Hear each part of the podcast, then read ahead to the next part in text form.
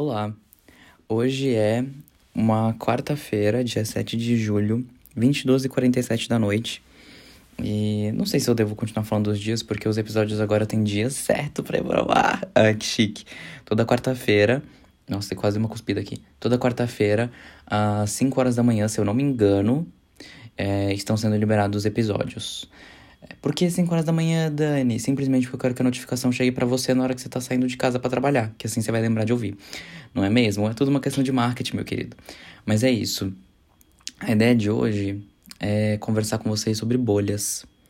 Bolhas, não bolhas, bolhas, minhas bolhas, amo bolhas. Mas sim, quem pegou a ref do Nemo? Ai, que chique. Amo vocês que pegaram a ref do Memo. Do Memo. do Nemo. Mas enfim. É, bolhas de convivência.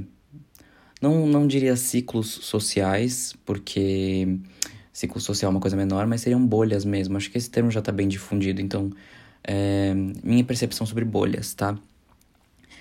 É, eu, eu, esses últimos tempos, principalmente por conta desse, desses embates políticos e das questões da vacinação e etc., é, toda essa paradinha aí, né, da pandemia e tal, eu.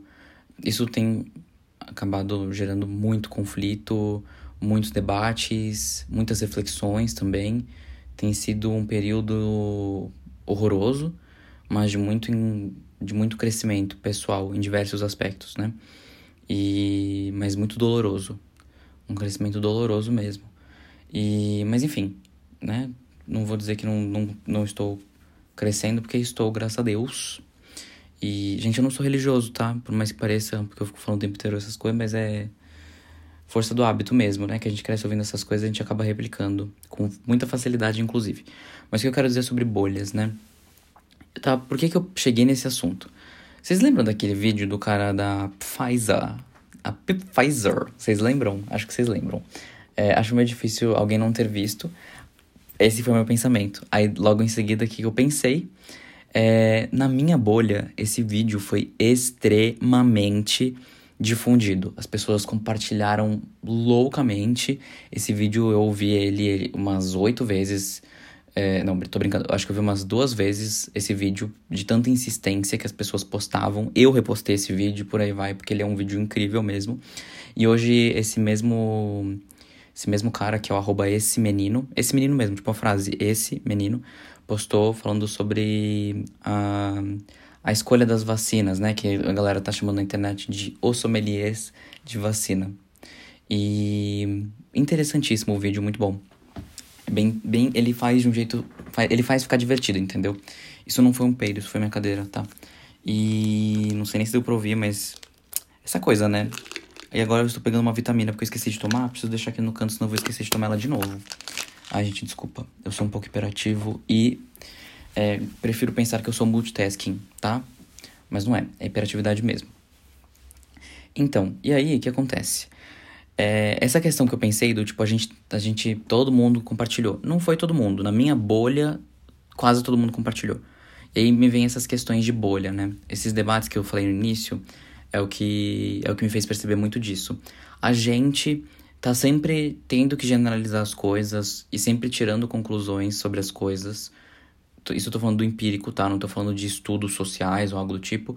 É, então, assim, as nossas percepções pessoais são de acordo com a nossa bolha, né? A bolha que a gente vive. Por mais que a gente transite em outras bolhas, não é a mesma bolha, entendeu? Tipo, eu não, eu não, não vivo numa bolha, por exemplo, de cultura enfim, não vou, não quero, eu não quero trazer é, questões que possam ser delicadas, mas enfim, quando eu disse cultura é porque eu ia completar com outra coisa, mas não é isso. É assim, é, eu não, a minha bolha é a minha bolha de acordo com os meus interesses, inclusive com o meu algoritmo, porque o Instagram só me entrega o que me interessa, o Twitter só me entrega o que me interessa, ou melhor, o que eu demonstro interesse. Então a gente vai viciando esse algoritmo. Por isso que de tempos em tempos é bom que a gente se questione, que a gente entre em outras contas que a gente não está acostumado a ver, que a gente gosta de acompanhar, curta, interage, etc. E inclusive quando você está vendo alguma coisa que não é do seu interesse 100%, mas que é uma coisa que pode vir a ser, interaja, tá? A interação para os algoritmos, elas são essenciais, porque não dá para o algoritmo te entregar alguma coisa hoje em dia sem você validar isso antes, né, para eles, né? Eu não sei como que é, isso é o que eles dizem. Então, é, o que vocês precisam fazer é vocês precisam educar as redes sociais de vocês para vocês receberem coisas de fora da bolha, tá? Isso é muito importante. Então é muito importante que vocês se questionem se vocês estão recebendo muito de um conteúdo. Por exemplo, eu não posso ficar recebendo uma, um, certo conteúdo porque me gera comparação. O que, que eu faço? Vou lá e paro de seguir essas contas que não me agregam em nada. Ou é, eu estou precisando de pessoas que me falem mais sobre um assunto. Eu procuro interagir com essas pessoas. Então, por, por exemplo, tem, tem alguns, algumas pessoas que eu acompanho que eu morro de rir assistindo os stories, por exemplo e os stories não aparecem para mim. Porque no meu, na minha bolha, esse story não é badalado. Então não chega para mim, porque o Instagram ele não vê, tô falando do Instagram, mas isso é para acredito que seja para muitas redes sociais seja igual, mas se as pessoas da sua que você interage, por exemplo, os meus amigos não interagem com aquele conteúdo, ele entende que o conteúdo não é interessante para mim, porque ele seria interessante para mim se as pessoas que eu tenho interesse têm interesse naquilo também. Porque teoricamente eu convivo com as pessoas que têm os mesmos interesses do que eu, o que não é verdade. Meus amigos mais próximos, eles são assim o meu oposto, juro. As maioria, a maioria das pessoas que são próximas a mim são os meus opostos, assim. Eles são super quietos, eles não, não usam rede social e é bem assim, sabe? Eles são muito diferentes de mim. então, a gente, eu acho que eu vou espirrar. Não, não veio. Então é isso. É, a gente vive a nossa bolha, a gente tem percepção de acordo com a nossa bolha. E o que, que eu quero dizer com isso? Que tudo que você tem de percepção é sobre o seu ponto de vista. E mesmo que a gente se esforce para coletar outros pontos de vista, por mais que a gente conheça aquele ponto de vista, nós sejamos empáticos por aquele ponto de vista, nós não temos como ter aquele ponto de vista, né? A gente não passou pelas mesmas coisas que aquela pessoa, a gente não tem a mesma história que aquela pessoa, a gente não tem o mesmo, entre aspas, background daquela pessoa, né? Então, as minhas percepções, elas são de acordo com a minha história, de acordo com a minha vivência, de acordo com tudo que eu coletei na vida. E com certeza é diferente do que o que você coletou na vida, mesmo que nós tenhamos percepções parecidas.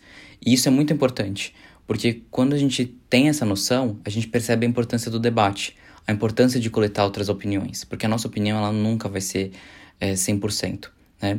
E eu acho que, eu acho que essa é a mensagem. É, a gente precisa debater as coisas, a gente precisa conversar sobre as coisas e a gente precisa ser aberto a ouvir a opinião dos outros, por mais que ela não seja a que a gente gosta, tá? É, não, eu não tô falando de política, tá? Porque, assim, no cenário político atual do Brasil, tem diversas questões que fazem com que isso não caiba no que eu tô falando, tá? Minha opinião também. Deixo aqui minha opinião.